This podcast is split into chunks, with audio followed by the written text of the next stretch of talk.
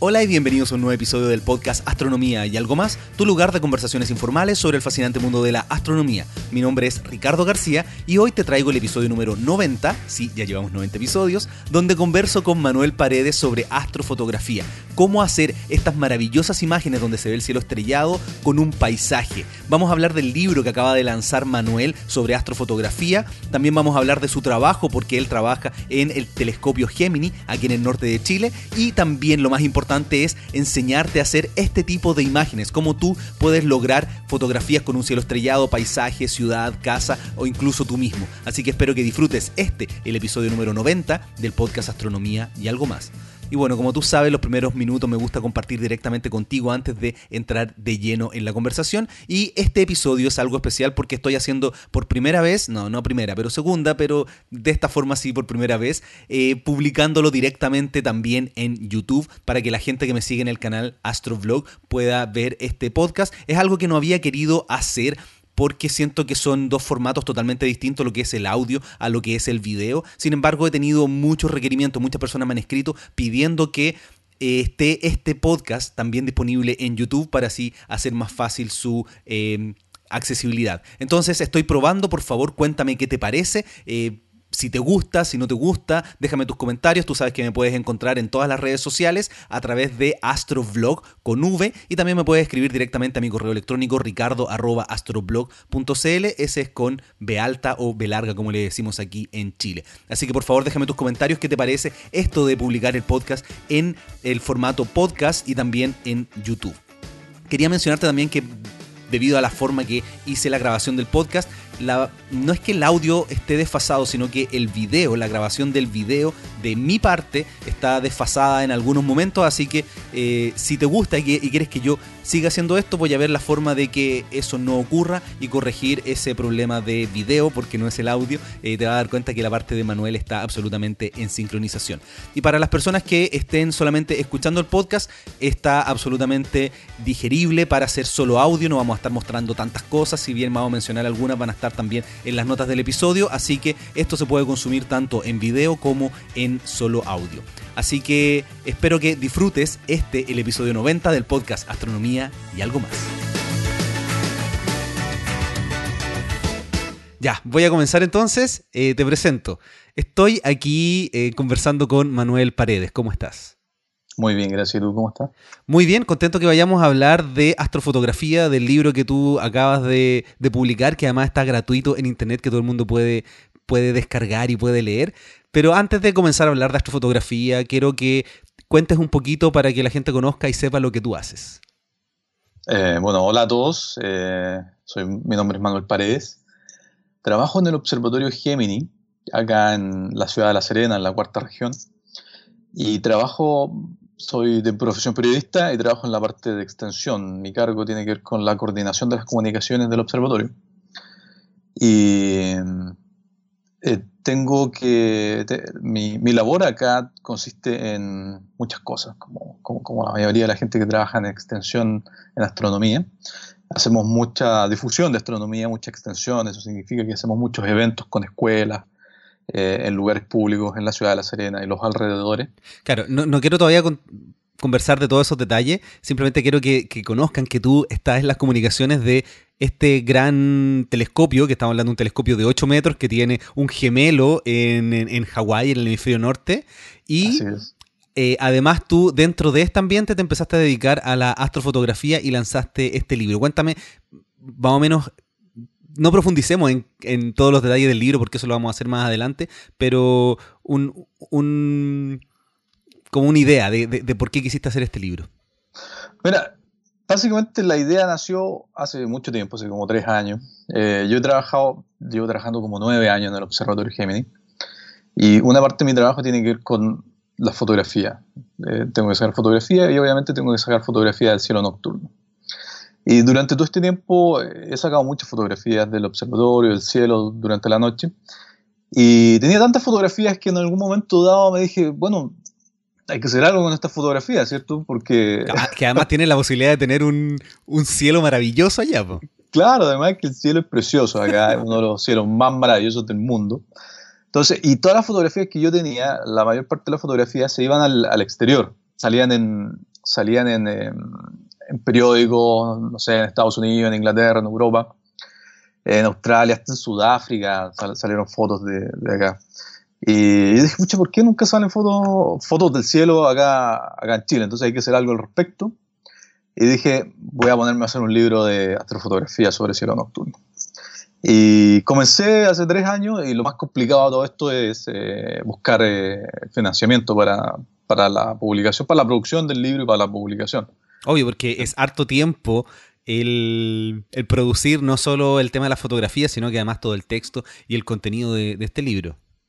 Claro que sí, es harto trabajo, es harto trabajo, eh, no solamente seleccionar las fotos, como dices tú bien, eh, también tienes que escribir, tienes que dar contenido, tienes que investigar y, hacer, y mi idea era hacer algo que fuera un buen producto, que fuera, fuera un buen producto y que ojalá yo quería que fuera distribuido gratuitamente en la cuarta región, en, los, en las escuelas de la, de la, cuarta región y en las bibliotecas de la cuarta región. Claro, eso es súper potente porque la gente no conoce eh, en general lo que hacen comunicacionalmente ustedes, lo que hace Tololo, porque tanto la ESO como Alma tienen em, eh, estos eh, grupos comunicacionales que son muy potentes y siempre están mostrando lo que hacen, y ustedes que hacen cosas directamente en colegios, en muchos lugares, no tienen esa visibilidad que tienen estos grandes, en este caso ESO y Alma. Claro, eso, yo creo que eso está dado por varias, por varias razones. Eh, una de las razones creo yo que también es porque nosotros no estamos basados en Santiago y este país es como bastante centralizado. Aunque no nos guste, aunque tratemos de hacer todo lo contrario, es centralizado, sí. Claro, y a mí lo que me gusta de trabajar acá en el Gemini es que eh, nosotros estamos en la zona donde las papas queman. O sea, en Santiago no hay ningún telescopio de 8 metros de diámetro, ni, ningún, ni ninguna instrumentación de avanzada, sino que la instrumentación está en el norte de Chile, está en la ciudad de La Serena y en Antofagasta. Bueno, no en la ciudad, sino que hacia la cordillera, tú me entiendes, ¿no? Absolutamente. De hecho, yo estaba en Gemini y es un lugar precioso.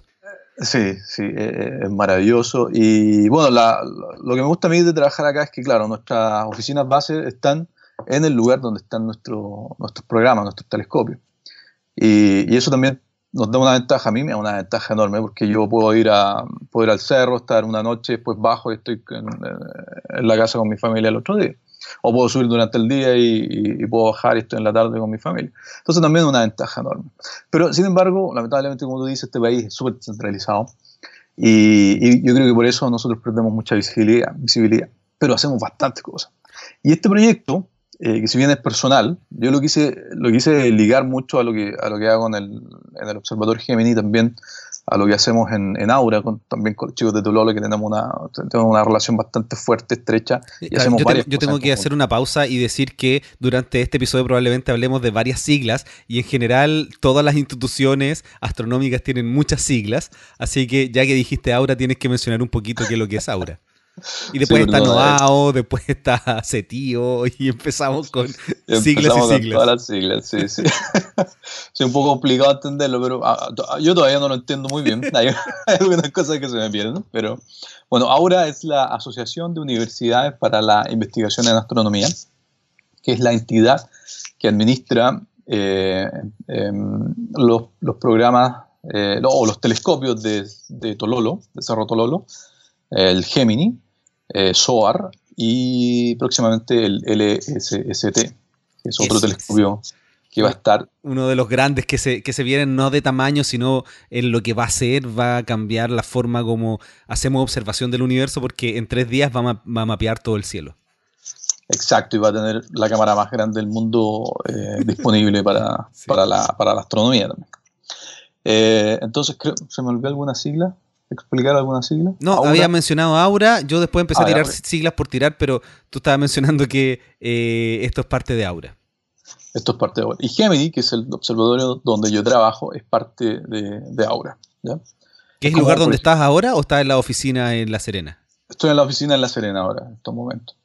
Para la persona, eh, estamos, tengo que mencionar también que estoy probando por primera vez eh, grabar un podcast. No, mentira, lo hice una vez ya con Jorge Díaz hace mucho tiempo. Eh, y registrar el video y que ustedes lo puedan ver, así que va a estar en mi canal de YouTube en Astrovlog y eh, aquí se puede ver tu oficina, una típica oficina de alguien en comunicaciones eh, de ciencia. Así es bastante desordenado, estamos siempre trabajando full. no, hay mucho tiempo, no hay mucho tiempo para, para, ordenar las cosas. Bueno, tú también, Ricardo, trabajas en esto de la extensión y la difusión de la astronomía, así que conoces bien cómo, funciona, todo cómo funciona todo este mundo. Oye, eh, antes de empezar ya a hablar de lleno de astrofotografía, cuéntame un poquito sobre Gemini, porque no creo haber mencionado en otros episodios sobre este proyecto, que además es súper potente porque eh, si bien corrígeme si me equivoco, es el único que tiene dos telescopios absolutamente idénticos, uno en el hemisferio norte y otro en el hemisferio sur. Exacto, el proyecto del Observatorio Gemini nació con la idea de crear dos telescopios exactamente iguales, uno en el hemisferio norte y el otro en el hemisferio sur, para poder cubrir el cielo de los dos hemisferios. Eh, como resultado tenemos un observatorio que tiene la particularidad de tener dos telescopios, uno alejado, uno extremadamente alejado del otro, ¿ah? en, dos hemisferios distintos. Y la idea era eso, la idea es cubrir el cielo de ambos hemisferios y trabajar en astronomía aproximadamente 24 horas. Y, además son telescopios grandes, son telescopios de 8 metros. Exacto, son telescopios con espejos de primarios de, 8 metros de diámetro y con instrumentación básicamente orientada al espectro infrarrojo de la luz. Yo, te quería contar porque a mí me pasó algo extraño. Yo tuve la posibilidad el 2015 de ir a Hawái y obviamente si yo voy a Hawái, eh, fue por trabajo, me llevaron, eh, tenía que conocer Mauna Kea. Entonces subí a Mauna Kea y fue muy extraño encontrar una réplica exacta de, Gemini allá, allá arriba. Es como muy raro ver el mismo, la misma cúpula al, lado de telescopios totalmente distintos. Es, muy extraño. Y, tú entras y el edificio es exactamente igual, los colores son los mismos, la pintura es la misma, la distribución arriba en el telescopio es exactamente igual. Es, un clon, es, un gemelo. Por eso, bueno, por eso Gemini, porque Gemini significa gemelo. Claro, de hecho son dos estrellas en el cielo además, eh, que son muy iguales, que también le pusieron, que están en la constelación de Gemini, que es Castor y Pollux. Exacto. Oye, te quería pedir que tuvieras cuidado con el micrófono que empieza a colgar aquí y, te, empieza a sonar eh, cuando mueves la cabeza. Bueno, entonces, em, empecemos a hablar de astrofotografía. Y lo primero que te quería preguntar es por qué empezaste a hacer foto, porque eh, en general por lo menos en mi caso, cuando descubrí el universo y me di cuenta que podía tomar fotos en ese tiempo con película, fue como, oye, esto lo puedo hacer yo con, los equipos que tenía en este caso en el Observatorio Cerro Pochoco, con una cámara sencilla, puedo hacer cosas que se parecen un poquito a lo que hacen los profesionales. Y eso a mí me fascinó. Sí, eh, bueno, tú te introduces en esto, es fascinante. El, bueno, yo aprendí fotografía en la universidad, tuve, tuve, un par de años de fotografía, ramos de fotografía, y aprendí con la vieja escuela cuando las cámaras no eran digitales, aprendí a tomar fotografías cuando teníamos que usar film, o sea, rollo fotográfico. ¿ya? Entonces aprendí a revelar fotografías a, la antigua, ya con la típica, la típica cámara oscura en donde hacer el revelado, después eh, hacer todo el procesado de la, de la, fotografía en laboratorio, con los químicos, etc. Y cuando llegué a trabajar acá me encontré que tenían, tenían cámaras digitales y el trabajo era mucho más rápido. Entonces para mí fue extremadamente eh, excitante ver cómo tú sacabas fotografías de noche y veías los resultados inmediatamente en la cámara. Eh, y ahí me fascinó, y ahí no, ahí no paré. Ahí no paré y, y continué sacando fotografías y, y lo bueno era que en mi, trabajo me pedían sacar fotografías de cielo nocturno, porque no había muchas. Entonces subía al cerro, al, al observatorio con, con, con muchas, eh, bastantes veces, al principio subía bastantes veces durante la noche para sacar fotografías y comencé a probar, comencé a probar y comencé a practicar. Qué, qué, qué genial que en tu trabajo te digan, no, tienes que ir a tomar esta foto y te están pagando ah, por hacer algo que durante muchos años muchos de nosotros, yo creo que muchos oyentes, hacen y siguen haciendo de forma gratuita, porque les gusta, porque es su hobby. Entonces poder mezclar estas cosas eh, es fascinante igual. Sí, es maravilloso, es maravilloso. Bueno, y después, después aprendí toda la parte de postproducción, eh, cómo, sacar todo el color de, de, las fotografías. Eh, bueno, y, otra serie de técnicas de cómo, cómo, trabajas de noche. Muchas de las, muchas de las cosas que, que, que, uno tiene que hacer cuando fotografía de noche las aprendes in situ.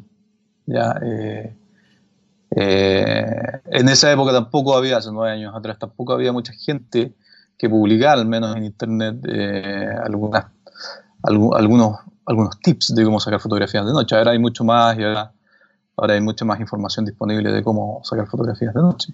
Pero básicamente, básicamente no, no es tan complicado tampoco. O sea, los implementos básicos que necesitan una cámara reflex, un trípode y, paciencia y, un buen abrigo y, y eso, y las ganas de pasarlo bien y, estar despierto durante la noche y aguantar el frío, qué sé yo. Ya, y si hay una persona que te dice, yo tengo una cámara reflex o una compacta que me permite hacer fotografía de larga exposición, ¿cuál sería como el primer setup que tú recomiendas? Así, alguien que está recién comenzando. Bueno, eh, cómprate un trípode o, o, consigue un trípode, porque eso es básico para la fotografía nocturna. ¿Por qué? Porque tienes que hacer fotografía de larga, exposición.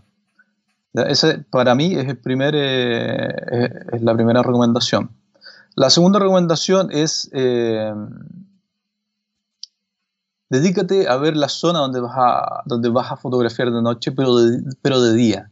Imagínate de día el sitio que vas, que vas a fotografiar. Y también te pueden ayudar mucho, eh, estos mapas estelares, los mapas estelares o programas como Stellarium, para darte una imagen o una idea de cómo vas a ver el cielo de noche. hay que mencionar que ese software es súper potente, es gratuito, es de hecho open source, así que pueden ir, lo voy a dejar en las notas de este episodio, también va a estar en la descripción del video de YouTube, para que eh, puedan ir y descargar Stellarium. De hecho, yo tengo un video donde enseño a hacer observación con Stellarium, porque es súper potente para lo que tú mencionas. Sí, es, eh, y bueno, y lo otro que necesitas es una brújula para saber dónde está apuntando el norte, el sur, el este, etc. ¿Funcionan bien los celulares en ese sentido, según tu experiencia? Sí, relativamente bien, sí, funcionan bien. No, por lo menos yo no he tenido problemas con los celulares, cuando, eh, con, la brújula de los celulares para cuando trabajaba noche. Eh, pero bueno, después, después tú te acostumbras tanto a, sacar fotografías que ya sabes perfectamente dónde está el, dónde está el norte, dónde está el sur. por ejemplo, es, re fácil ubicarse en la noche donde está el sur, solamente tienes que seguir la cruz del sur y, ver el, palito de abajo y ya, ya tienes una referencia donde está el polo sur celeste. Sí, hay hartas técnicas para poder encontrar el norte, el sur con las estrellas. Así que es súper importante. Bueno, y además, eh, el conocer las estrellas no solo te permite conocer la ubicación en la que tú estás, el, hacia dónde está el norte, hacia dónde está el sur, sino que además la época del año.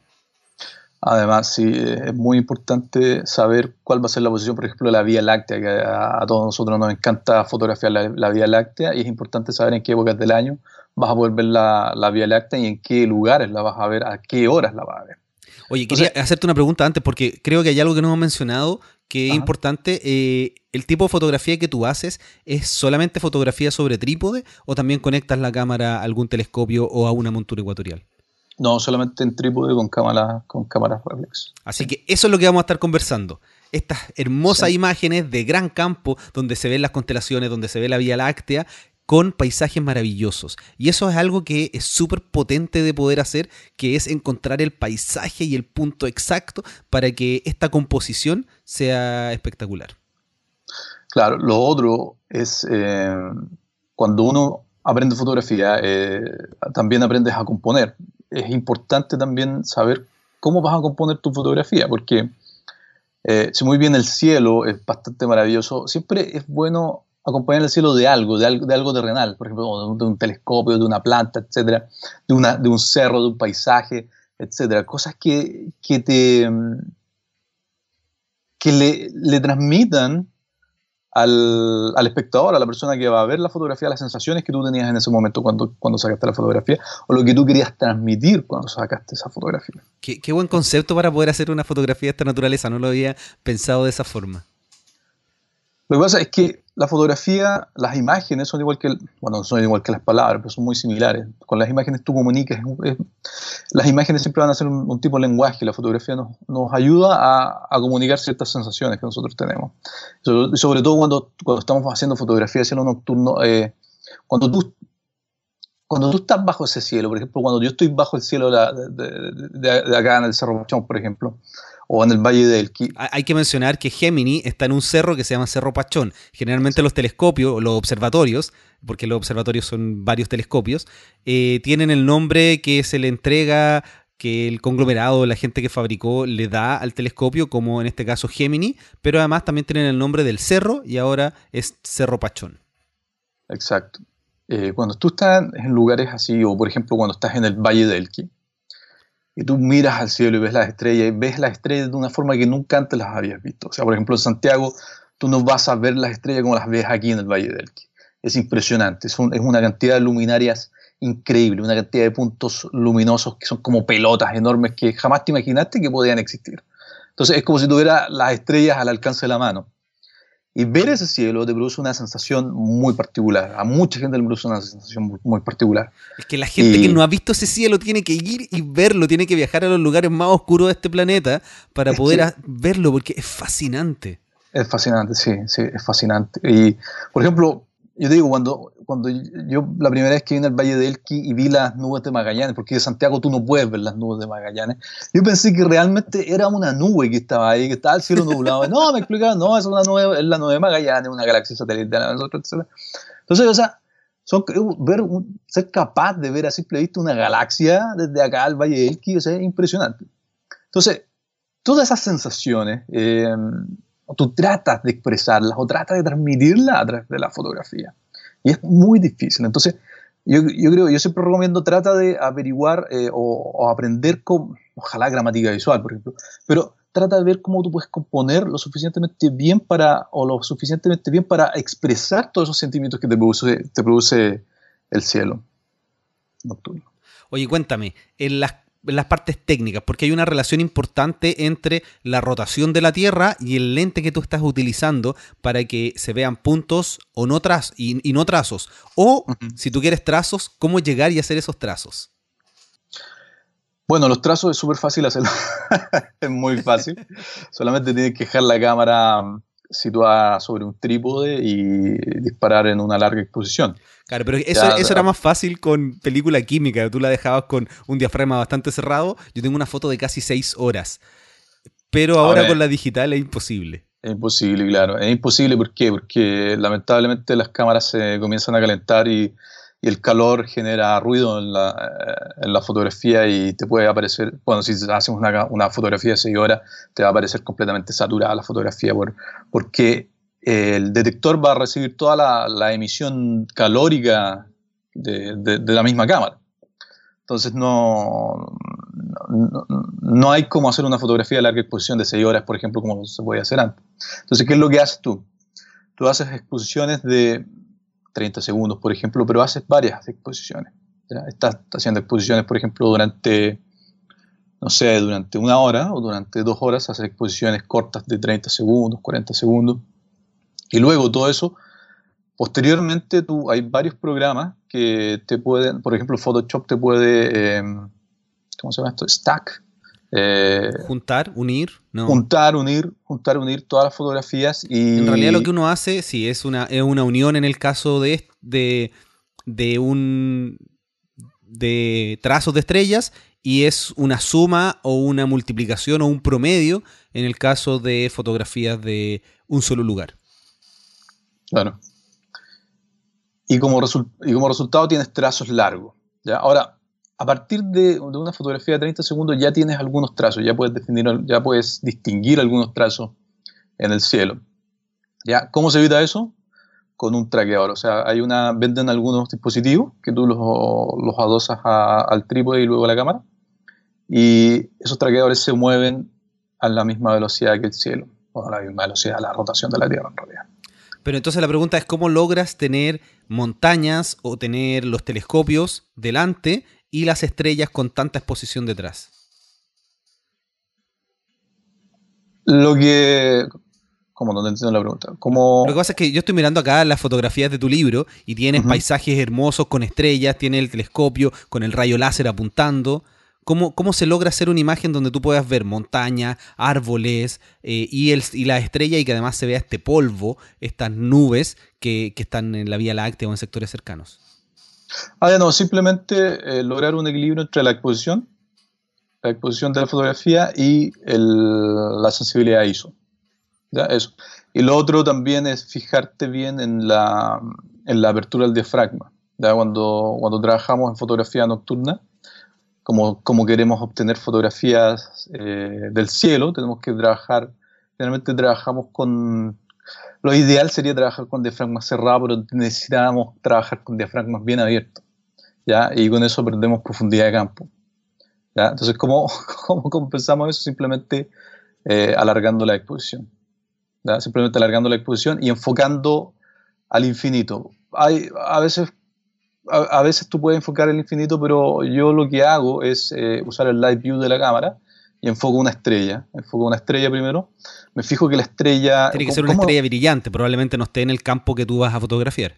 Exacto, tiene, que ser una estrella bien brillante. ¿Por qué? Porque cuando trabajamos en astrofotografía, estamos, es, lo más estúpido que para los, para los fotógrafos trabajar en astrofotografía porque trabajamos de noche. o sea, ¿a quién se le ocurre trabajar en completa oscuridad? Absurdo. Entonces, las cámaras fotográficas, las cámaras digitales, cualquier tipo de cámara, eh, están construidas para trabajar con, con señales lumínicas. Entonces, ¿cómo trabajas tú con una cámara que está diseñada para trabajar con señales lumínicas en la noche, donde no, hay, no, hay, no tiene ninguna señal lumínica? Bueno, tienes que buscarlas, tienes que buscarlas. Una de las, de las opciones que puedes, que puedes ocupar es ocupar una linterna y decirle a tu asistente que coloque una linterna al objeto que quieres fotografiar para poder enfocar ese objeto, ¿ya? O simplemente como lo, que hago yo para tomar estas fotografías con, con los paisajes maravillosos y que se vea eh, todo a foco, que se, vea, que se vea, por ejemplo, un objeto de foco como el telescopio, o las montañas y el cielo, todo a foco. Lo que hago yo es enfocar hacia el infinito y, y enfoco en una estrella bien brillante. Ocupo el live view de la cámara, me fijo que la estrella se vea bien redondita, bien definida, y luego, bueno, obviamente hace zoom para, para que la estrella se vea bien definida. ¿Zoom digital o zoom óptico? Zoom óptico jamás digital, jamás digital. El digital no va a funcionar. Ni siquiera para enfocar. No. No. Zoom óptico. Solamente óptico. Luego, porque, hay que tener cuidado, igual que hay algunos lentes que cuando uno cambia el zoom, cuando son los lentes baratos, cuando uno hace zoom, llega la, a la estrella, uno enfoca, uno se devuelve y a veces en los lentes económicos ese foco cambia. Pero en los lentes que son un poquito más caros eso no cambia y ahí lo puede hacer de esa forma. Sí, la, ventaja que tienen los lentes que son un poquito más caros es que son meramente ópticos y, es lo que te va a funcionar. Porque, porque ¿qué es lo que pasa? Cuando se involucra lo electrónico, lo electrónico lo, único que hace es ampliarte la imagen y ampliar, ampliarte los píxeles que están apareciendo en el view, por ejemplo. Y eso no es real. O sea, eso no, no, no físicamente no es real. O sea, lo que tú necesitas es algo real para sacar una buena imagen. Y luego cuando tienes bien definida la foco, haces el, zoom out y ya puedes componer tu imagen sabiendo que va a, ser, va a salir todo a foco. Y eso es importante, hacer el foco manual a la estrella y no dejarlo en automático porque después va a cambiar el foco. Y el foco en este tipo de fotografías es crítico, absolutamente crítico. y si además uno toma el lente y lo lleva donde dice infinito, no es infinito. No, es la distancia hiperfocal, ya hablando en términos eh, súper específicos. Exacto, no. El, siempre, el, cuando trabajas de noche, siempre hay que trabajar con el, con el lente en manual. Jamás en automático, jamás, jamás, jamás en automático. Ya, entonces, tenemos el foco listo. ¿Cómo tú calculas el tiempo en el cual las estrellas te van a aparecer puntos y no, y no trazos en función del el lente que tú tienes? Ok. Eh, bueno, vas probando lo que hago yo es ir probando generalmente por, en, base a la experiencia y en base a, si hay luna o no hay luna. Eh, voy probando y en base a la cámara que tenga. Lo primero que creo que tienes que hacer es, eh, cuando tomas fotografía nocturna, es tener tu cámara y conocerla bien. ¿Cómo conoces bien tu cámara? Sacando bastantes fotografías durante, durante bastante, bastante tiempo, bastantes meses tomarte para, para ir tomando fotografías y para saber cuál es la capacidad que tiene tu cámara ese es un punto súper importante que estás mencionando, que es el conocer tu equipo. Hay gente que gasta dinero en ir a un lugar oscuro, en este caso viajamos de Santiago hacia el norte de Chile, o los que ya están en el norte van a los lugares oscuros, gastan tiempo y dinero en un lugar oscuro sin conocer el equipo. Mejor salgan en las ciudades, no hay ningún problema, o aléjense un poquito de la ciudad, prueben el equipo, prueben la fotografía y después ya cuando tengan experiencia hacen estos viajes y gastan dinero en ir a un lugar con cielos más oscuros porque si no van a perder tiempo. Exacto, sí. Exacto. Tienes que conocer tu equipo, tienes que conocer los lentes que tienes también. A pesar de que sean, de que sean, no sean equipos profesionales o que sean equipos semiprofesionales. Da lo mismo, date tiempo para conocer tu equipo. Eh, hay cámaras semiprofesionales que son bastante buenas y sacan buenas fotografías nocturnas. A lo mejor no tan espectaculares ni con, ni con tanta capacidad de reducción de ruido como las, cámaras profesionales, pero no importa, basta, basta eso para comenzar a aprender. Antes de, embarcarte en una inversión eh, más cotota, porque las cámaras, las cámaras reflex full frame eh, con buena reducción de ruido son bastante caras. Dedícate a probar con, cámaras semiprofesionales porque te vas a aprender mucho y, te va a hacer muy bien. Ya, entonces, tenemos. Eh, quería preguntarte el equipo que tú usas. ¿Qué equipo tienes? Porque hay diferencia. A ver, ¿qué es lo que sucede? Cuando uno mira hacia el sur o lo del hemisferio norte hacia el norte, las estrellas se mueven más lento que hacia el ecuador. En el ecuador es donde van más rápido, entonces uno puede darle más tiempo de exposición hacia el ecuador no, hacia, hacia el sur o hacia el norte y menos tiempo hacia el Ecuador. Pero eso va a depender de qué tanto zoom tú tengas. Y el zoom va a depender del lente y del tipo de sensor. Entonces tú acabas de mencionar la palabra full frame, que es un sensor que simula la película de 35 milímetros. ¿Cuál es, ¿Cuál es tu equipo? Bueno, trabajo con una cámara DSLR Canon eh, Full Frame 1DX eh, y tengo otra Canon 1D Mark II también y trabajo básicamente con la 1DX para la noche, que es una cámara bastante, bastante buena. Es, eh, tiene dos procesadores, un procesador que se dedica a la parte de reducción de ruido y el otro a la a, reducir todas las aberraciones cromáticas y me sorprendió cuando tomé la cámara por primera vez porque las aberraciones cromáticas las han reducido enormemente. Eh, es increíble lo que, lo que han conseguido los japoneses con la tecnología. Hay que mencionar que una aberración cromática es cuando los colores se enfocan en puntos distintos. Entonces, generalmente en las estrellas se ve la estrella como un punto y un pequeño halo azul alrededor. Es horrible la aberración cromática. A veces azul medio violeta, muchas veces, no necesariamente. Muchas veces violeta, sí, muchas veces violeta, pero siempre en el, en el en el borde de la estrella. sí. era, una, era una locura, eh, antes era una locura, o también, o también cuando el detector, eh, cámaras antiguas, por ejemplo, cuando el detector se, se, se comenzaba a calentar, aparecían unas sombras en, los, eh, en las esquinas de las fotografías medias medias violetas también, eran horribles, sí, eran, era terrible pero ahora las cámaras han, evolucionado bastante bien, eh, me, sorprende, me sorprenden los resultados que se pueden obtener. Oye, para que los oyentes tengan una idea, ¿cuánto vale esta cámara? La Canon 1D, 1DX. bueno, ahora está un poco más barata. Por supuesto. Ahora está un poco más barata, pero bueno, hay que, bueno, las cámaras full frame eh, tienes que considerar que están siempre sobre el millón de pesos. claro, estamos hablando sobre unos 1.500 dólares de hecho, yo diría que están sobre los 2.000 dólares estas cámaras. Sí, la, bueno, la, que uso yo sí está sobre los 2.000 dólares, sí. Es bastante... Claro, pero, pero es algo que a ti te gusta mucho hacer y es un hobby y uno gasta dinero en, lo que uno hace. Y si uno tiene la posibilidad, eh, hay que hacerlo simplemente. Sí, sí. Bueno, y bueno, yo trabajo en esto, así que obviamente bueno, lo bueno, lo, lo bueno es que yo no, no, pago por las cámaras que uso. eso, eso es lo, lo, que me tiene más contento. Así que, pero, no, pero de todos modos, eh, hay, eh, hay, tienes que tener mucho cuidado sobre la cámara. Claro. Oye, y cuéntame, ¿cuál es el lente que utilizas? Yo creo que igual eso va a cambiar dependiendo del tipo de fotografía que quieras hacer, pero, pero también es una parte importante porque si uno tiene, hace fotografías buenas y uno quiere mejorar, uno lamentablemente tiene que hacer una inversión importante en dinero en una cámara con un buen procesador que reduzca bien el ruido, pero además en una óptica que sea impecable. Sí, sí, es verdad. Mira, los lentes que ocupo yo, eh, hay un hay un lente de, que me encanta, de focal fija 14 milímetros que es un gran angular. Y el gran angular para full frame.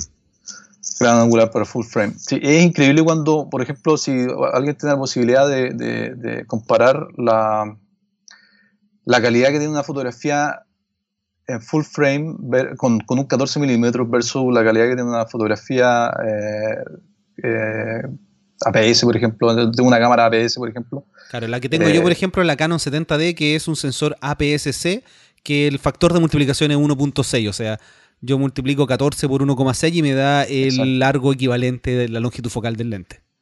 Exacto. A pesar que puede ser muy poco, eh, cuando tú comparas el mismo lente 14 milímetros con distancia focal fija en dos cámaras, una full frame o una APS, eh, la diferencia es notable. Es notable la diferencia del campo que pueden abarcar. Claro, eh, la diferencia es el, obviamente el campo y por otro lado es la densidad de píxeles. En una cámara APS-C o en las cámaras de celular que es tan chiquitito el sensor, la densidad de píxeles es tan alta que no logra tener el detalle y la definición que necesita. Exacto, sí. lamentablemente lo que hacen las cámaras, las cámaras, por ejemplo, los celulares, lo que hacen es comprimir todos los píxeles, o sea, comprimen toda la... Para, darte una imagen más, eh, más, más comprimida, comprimen los píxeles y en realidad no, te están dando toda la, calidad cromática completa que tiene la imagen. Esa es la desventaja que, no tienen, que, tienen los sensores que no son que no son full frame, como por ejemplo los de las cámaras fotográficas de nuestros celulares. Ya, y empezando a hablar de cosas ultra técnicas, después nos vamos a salir de esto, así que la gente que no le interesa tanto la astrofotografía técnica, vamos a profundizar un poquito más en un detalle muy técnico y después vamos a cambiar probablemente. Eh, existe un filtro que tienen las cámaras Canon, que es el filtro infrarrojo, que corta una parte importante de la emisión de, sobre todo las nebulosas, que se llama H-alfa, que es la emisión principal de todas las nebulosas de las nubes de emisión. Y eh, este filtro lo corta y deja pasar como un 10% dependiendo de la cámara. ¿Cómo lo haces tú con eso? ¿Está modificada? ¿No está modificada? Cuéntame un poquito sobre este tema. Sí, no, la cámara que tengo yo no está, no, está modificada. ¿Ya? Básicamente porque no, también no ocupo la cámara para otro, para otro tipo de, actividades que tienen que ver con el observatorio. Ya, como por ejemplo yo documento mucho muchos procedimientos de ingeniería o procedimientos técnicos, tecnológicos que hay en el observatorio, entonces tampoco eh, tengo una cámara que ha sido, que, tiene esa modificación. Ahora tengo amigos que tienen, tienen una cámara, por ejemplo hay una, un amigo que tiene una 6D que tiene, que tiene la modificación, una Canon 6D que tiene la modificación, y claro, eh, eh, tiene la gracia que tiene la, gracia que tú ves el, resultado que tú ves es por ejemplo la Vía Láctea puedes ver los colores rojos más, más nítidos en la Vía Láctea por ejemplo claro, y, pero que no es eh, solamente el tema del color sino que es emisión que viene de las nubes que no está entrando al sensor porque el filtro te está cortando esa longitud de onda. Exacto sí sí. Sí yo he visto yo he visto a ver. Voy a buscar en el libro una. ahí tiene el libro impreso, que, bueno, ahí sí lo puede mostrar. Bueno, después vamos a hablar del libro y qué es lo que incluye. Y lo vamos a mostrar para la gente que esté viendo el canal de YouTube. Y los que no, eh, van a poder ver el libro absolutamente gratuito. Ya vamos a dar el, vínculo. Por ejemplo, esta, esta fotografía fue tomada por un amigo, Hernán Estoyobran, y esta fotografía es tomada con una 6D eh, sin, filtro. Modificada. Y se notan ahí las nubes eh, maravillosas, todo el sector de M8, el sector de Rofuco, eh, sectores preciosos que tienen muchas nebulosas de emisión. Qué buena. Así es. Muy buena. Muy buena foto. Entonces tú estás esperando tener una cámara modificada porque yo también Canon e incluso Nikon eh, tienen estas versiones de sus cámaras astronómicas que tienen una A después que son bastante más caras, pero que te permite hacer fotografía tanto astronómica como de día de la misma forma. Sí, sí, yo me estoy entusiasmando con, una cámara modificada, la verdad. Así que, así que una, una de, las de las tantas adquisiciones que uno que, uno, que, tengo en, mi lista de, deseos es, esa. Qué buena. Oye, ya empecemos a hablar un poquito del libro. Este libro se llama Más allá de las estrellas. Y la gente lo puede descargar absolutamente gratis del sitio web que es más allá de las estrellas.cl eh, para que lo vean de verdad, lo bajen, disfruten esta fotografía y cuéntanos qué es lo que la gente puede encontrar en este libro. Bueno, la verdad el libro eh, es, una, es una invitación a levantar la cabeza, a levantar la cabeza y darte cuenta de la, maravilla del cielo que tenemos acá en el norte de Chile y al mismo tiempo dar a conocer eh, el cielo de la, de, la, de la, cuarta región, la maravilla del cielo que, que hay acá en la cuarta región. También, bueno, como, como, es un libro y a mí me gusta escribir también, aparte de la fotografía, me, me fui en la volada y también quise hablar también un poco de la importancia que tenemos los chilenos y, y los seres humanos en este contexto en el que estamos. ¿ya? Y, Y lo que quise hacer es hacer un, hacer un producto que fuera inspirador, inspirador sobre todo para, para las nuevas generaciones, para los, para los, niños que están en el colegio, que se, que, se, que se integren en este mundo, que vean que este mundo de la astronomía no es algo que está lejos de nosotros, que es algo que al contrario está muy próximo a nosotros, y que tenemos enormes posibilidades de ser parte de esto. Y que tenemos que aprovechar esto, tenemos que saber que hay un potencial enorme en esto y, hacerlo parte de nosotros, parte de nuestra cultura, parte de nuestra identidad, parte de nuestra economía, parte de nuestro trabajo, ojalá. Eh, porque está aquí, está aquí, lo tenemos aquí y hay muchas personas que vienen de, instituciones que vienen de otros países, de Norteamérica, de Europa, que vienen a nuestro país, instalan los centros astronómicos más avanzados del mundo, ¿ya? vienen fotógrafos de también de, todo, de, todos estos lugares, agarran las imágenes, se las llevan y las muestran a la gente. Y toda la gente afuera de Chile sabe que tenemos los cielos más maravillosos del mundo, pero nosotros no lo sabemos. o muchos de nosotros no lo sabemos. Entonces, la idea de este libro era eso, era eso, y, por eso también la, idea de distribuirlo gratuitamente, hacer un producto eh, de buena calidad, distribuirlo gratuitamente entre, entre las escuelas y las bibliotecas públicas de la cuarta región para que la gente se contagie de esto, sepa que estamos, que, tenemos una maravilla, una mina de oro acá en nuestro cielo, arriba de nuestras cabezas todos los días en la noche y no lo sabemos. Y eso es fascinante porque en general la gente dice, no, voy a hacer un libro porque quiero además ganar dinero y tú decidiste simplemente dejarlo disponible para que todo el mundo lo pueda descargar, lo pueda ver y pueda disfrutar. Así que te felicito por, por, esta, por esta iniciativa. Eh, cuéntame cómo ha sido la recepción del libro, qué te han comentado, porque ya lo lanzaste hace un poco más de un mes, eh, qué te ha dicho la gente, eh, me parece que también hay una versión impresa que se puede comprar. No, lamentablemente no, lamentablemente el libro no se puede comprar porque fue distribuido la, la, raíz del proyecto, este es un proyecto que fue financiado por el Consejo Nacional de la Cultura y de las Artes, es un fondar.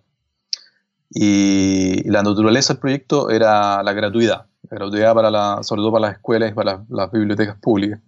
Sin embargo, y bueno, y acompañado de eso, acompañado de eso con una página web, una página web donde tú puedes eh, leer el libro en línea y también descargarlo en PDF.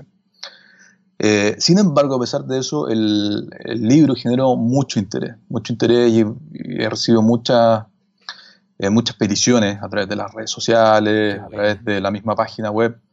Eh, Yo te vi en varias entrevistas en la tele, hasta en CNN. sí, también mucha gente se, se, enteró de esto y, quería, y querían, querían, querían comprar un, un ejemplar. Entonces he tenido que, que, explicarle a toda, a toda, la gente que los, los ejemplares ya se, ya se distribuyeron, que la única forma de adquirirle o acceder al libro era a través de, de una versión en línea. ¿Ya?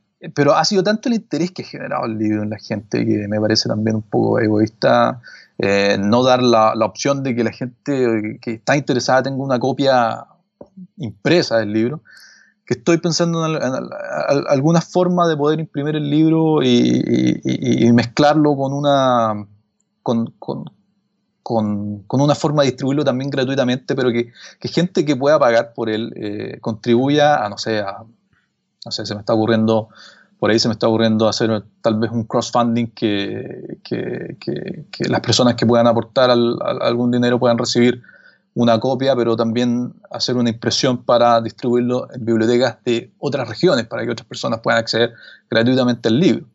si llegas a hacer ese, ese a buscar ese financiamiento del público final, el crowdfunding, el crowdfunding, perdón, Em, avísame para dejarlo también aquí en las notas de este episodio, porque yo creo que más de alguno de los oyentes de este podcast y que los van a estar viendo también en YouTube podrían estar interesados en tener una copia eh, en papel del libro, porque la verdad es que es muy bonito el libro y tenerlo solamente en digital para los que somos un poco más interesados en estos temas, no es lo mejor porque es un libro que uno tiene que tomar en las manos y empezar a dar vueltas y ver estas hermosas imágenes, leer estos textos que tú escribiste, que se nota tu trayectoria de periodista, que están ahí redactados de forma muy bella, eh, todo lo que está ahí, así que em, espero que, se pueda dar porque siento que tiene que estar de alguna forma este libro en papel también para poder disfrutarlo de esa manera.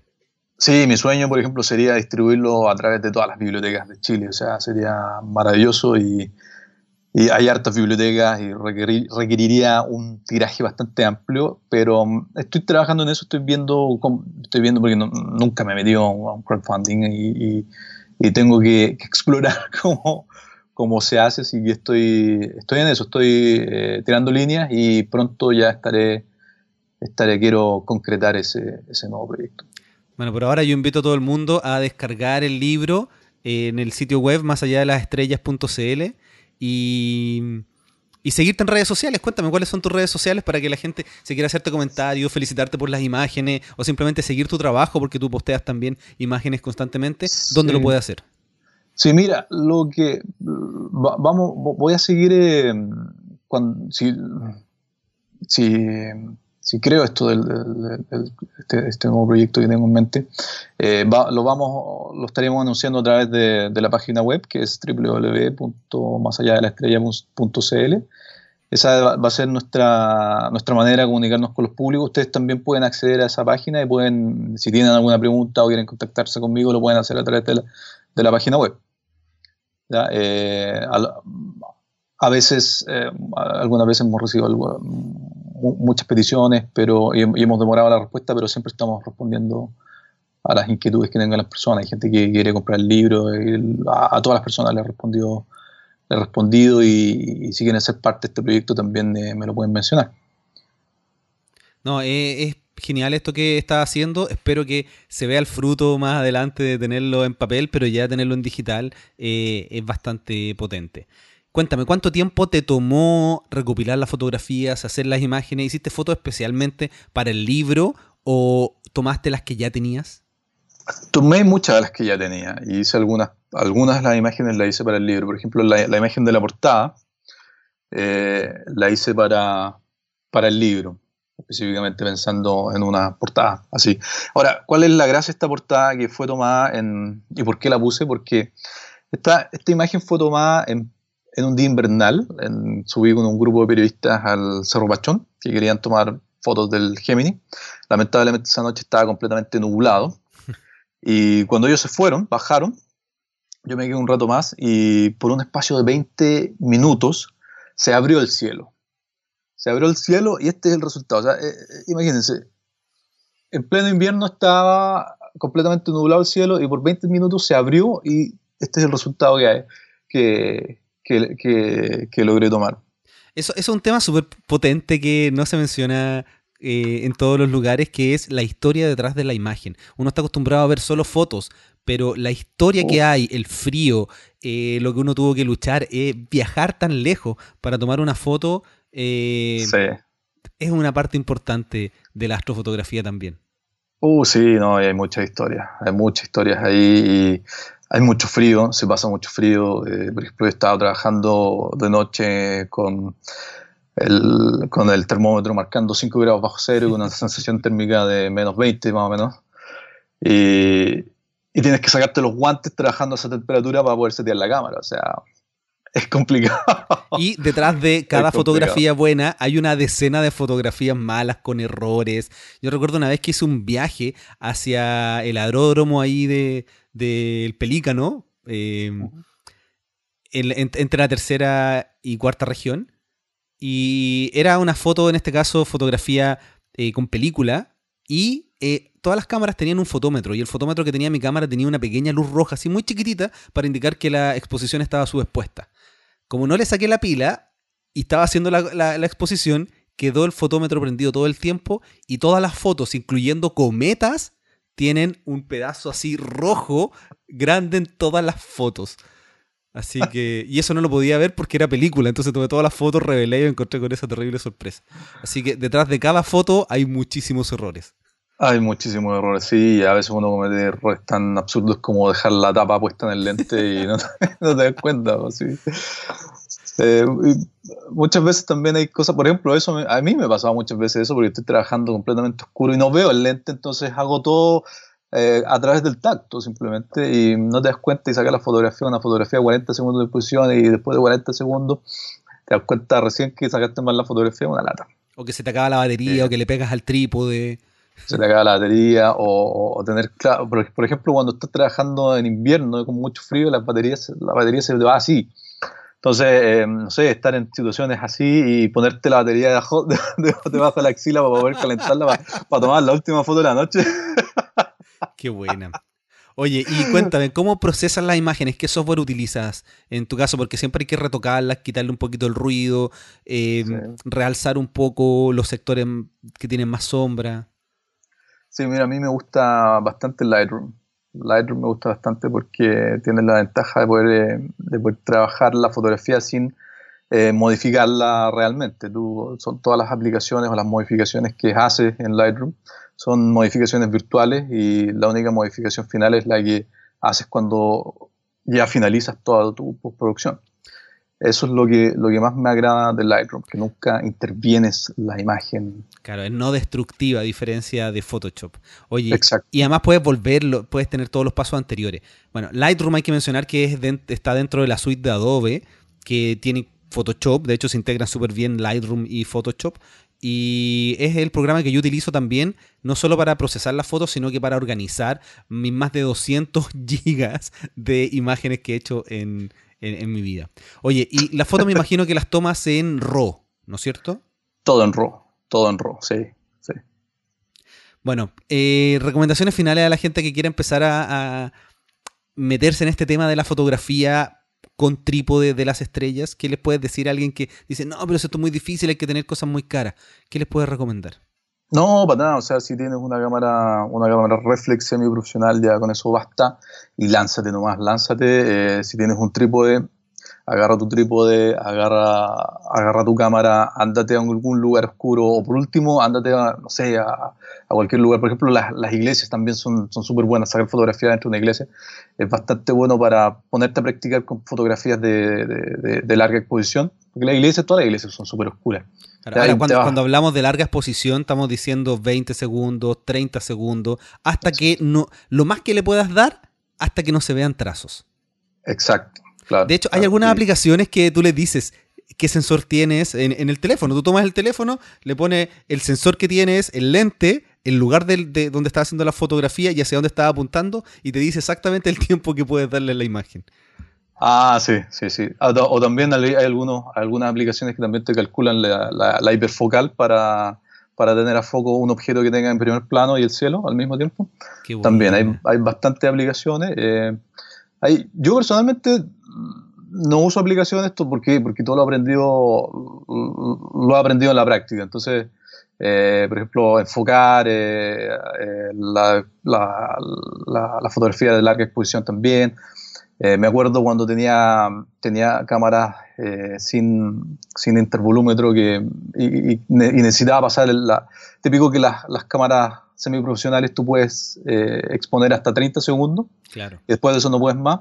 Bueno, yo dejaba puesto el, dedo en el disparador para, que se, para que se prolongara el tiempo de exposición. ¿Pero eh, eso no le daba movimiento a la cámara? Sí, pues muchas veces le daba movimiento. Pues, después me daba cuenta de eso. Pero... Lo, que yo hacía en ese tiempo, cuando, cuando tampoco tenía el intervalómetro o el disparador externo, era ponerle una winch También, sí, sí, también ponerle una winch o ingeniártela, o yo tenía un amigo que había ingeniado un sistema en el cual presionaba, dejaba presionado el botón como sistema hidráulico así, muy avanzado. Pero de eso también es una buena opción. Y bueno, eso, e, ese tipo de, de, soluciones se dan cuando tú te lanzas, Tomás, te lanzas a sacar fotografías y no te vas a dar cuenta cómo se te va a pasar la hora y vas a estar toda la noche sacando fotografías, entreteniéndote un montón. Creo que lo, lo, lo, mi recomendación final es lanzarte a hacer fotografías sin tener miedo, ¿ya? sin tener miedo a equivocarte, lo mejor de todo de, esta, este tipo de fotografía es que siempre te vaya a equivocar. ¿ya? No te va a salir la, foto buena, no te va a salir a la primera, tal vez sí, pero eh, no importa, no importa equivocarse. Porque cuando más te equivoques, más vas a aprender. Sí, siempre tengan eso en mente. Por cada fotografía impresionante que ustedes vean en internet, hay cientos de errores para poder llegar a esa imagen. Así es. Y eso es lo que no se muestra. Uno no va a mostrar, oye, la foto desenfocada, horrible, corrida, uno muestra la foto más bonita. Exacto, oh, sí. Oye, Manuel, ¿y te has dedicado a, ya, que haces este tipo de fotografía, a empezar a juntar una tras la otra y empezar a hacer un timelapse? Sí, sí, también he hecho timelapse y, y es bastante entretenido hacer timelapse. Es muy, muy, muy entretenido. Claro, porque es tener no una imagen de esta que tú muestras en tu libro, sino que es tener 30 por cada segundo o 24 por segundo y si tienes 10 segundos necesitas 240. Exacto, sí. Hay algunas de estas imágenes que fueron sacadas en, eh, de, fueron sacadas de timelapse, son parte de, algunos timelapse que, que había hecho. Y que de repente me di cuenta, oh, esta imagen está por sí sola, está bastante buena como para, para, tomarla por sí sola. Pero sí, es bastante entretenido hacer timelapse y, y es bastante trabajoso también, pero el resultado final es, es bastante agradable. Claro, y ahí es donde yo recomiendo absolutamente Lightroom también, porque cuando tú haces un timelapse tienes que procesar las imágenes y las tomas en RAW, entonces pesan muchísimo. Uno toma una foto en Lightroom, la procesa, la deja impecable, después copia los development settings de esa imagen y las pega todo el resto. Y después uno exporta Sí. la imagen en menor tamaño para hacer un video 4K o Full HD. Sí, y se alivia enormemente el trabajo, por eso a mí me encanta Lightroom, porque te permite hacer eso, te permite, eh, te permite solamente una fotografía, como dices tú, y copiarla al resto. Y, y luego, o, o sacar una de las fotografías que tienes ahí para, para trabajarla individualmente, copiarla, hacer una copia virtual de esa, trabajarla individualmente y, no sé, publicarla en un libro, por ejemplo. Bueno, Manuel, yo te quería agradecer enormemente, se nos pasó súper rápido el tiempo conversando Sí, de esto. súper rápido. Espero que la gente que, eh, que escucha el podcast haga sus comentarios de astrofotografía, que también envíen sus fotos eh, y me taguen ya sea en Instagram o en Twitter, eh, arroba astrovlog con V en todas partes, para ver lo que ustedes están haciendo en astrofotografía. Y también a la gente del canal de YouTube que va a estar viendo esto, eh, también deje sus imágenes y los comparta porque la gracia de tomar fotos es poder compartirlas. Genial. Genial, me parece bien. Muchas gracias por, la, por invitarme. Eh, eh, si alguien quiere hablar conmigo, eh, me puede escribir un correo. Mi correo personal es mparedes.gemini.edu. Yo estoy siempre, me, me encanta hablar con gente, con gente que está haciendo lo mismo. Somos pocos, pero somos buenos. Muchas gracias Manuel por este tiempo y espero que hayan disfrutado este episodio. Gracias.